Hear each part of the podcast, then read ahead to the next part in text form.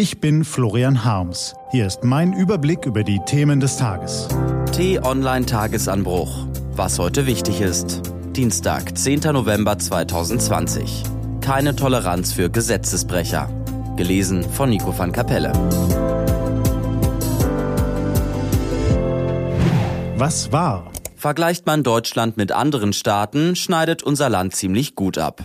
Die meisten Menschen haben genug zu essen, ein Dach über dem Kopf und ein regelmäßiges Einkommen. Allen anderen hilft der Staat.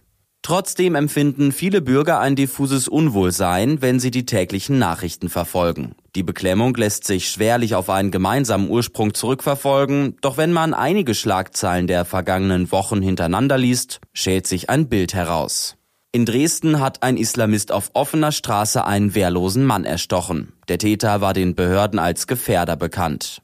In den Polizeidienststellen mehrerer Bundesländer haben Beamte rechtsradikale Netzwerke gebildet und menschenverachtende Propaganda verbreitet. Im Leipziger Stadtteil Konnewitz greifen Linksextremisten immer wieder Polizeidienststellen an und randalieren auf den Straßen.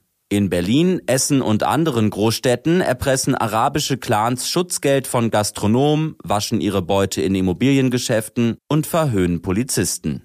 In München hat der DAX-Konzern Wirecard jahrelang Geschäftspartner und Anleger betrogen, ohne dass die Finanzaufsicht einschritt.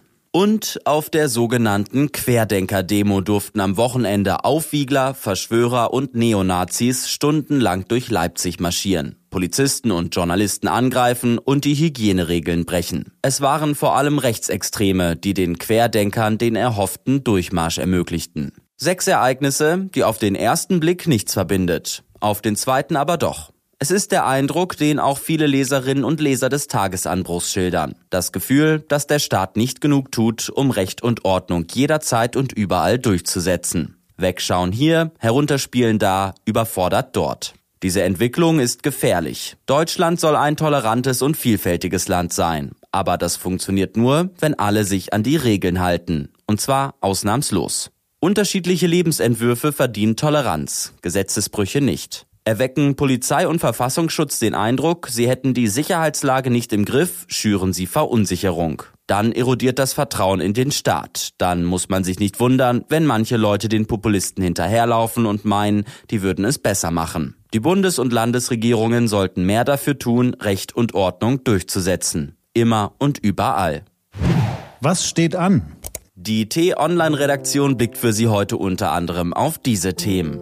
Sachsens Innenminister Roland Wöller von der CDU will heute erklären, warum seine Polizei nicht in der Lage war, die Gesetzesbrüche der Querdenker-Chaoten in Leipzig zu verhindern. In Köln beginnt der Prozess gegen einen Polizisten, der auf Facebook volksverhetzende Kommentare gepostet und zu Straftaten aufgerufen haben soll. Es wird künftig wohl mehr solcher Verfahren brauchen.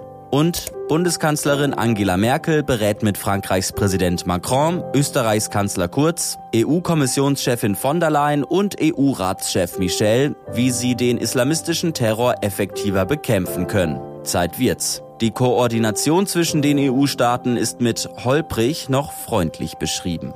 Diese und andere Nachrichten, Analysen, Interviews und Kolumnen gibt's den ganzen Tag auf t-online.de. Das war der T-Online Tagesanbruch vom 10. November 2020. Produziert vom Online-Radio und Podcast-Anbieter Detektor FM. Den Podcast gibt's auch auf Spotify. Einfach nach Tagesanbruch suchen und folgen. Ich wünsche Ihnen einen frohen Tag. Ihr Florian Harms.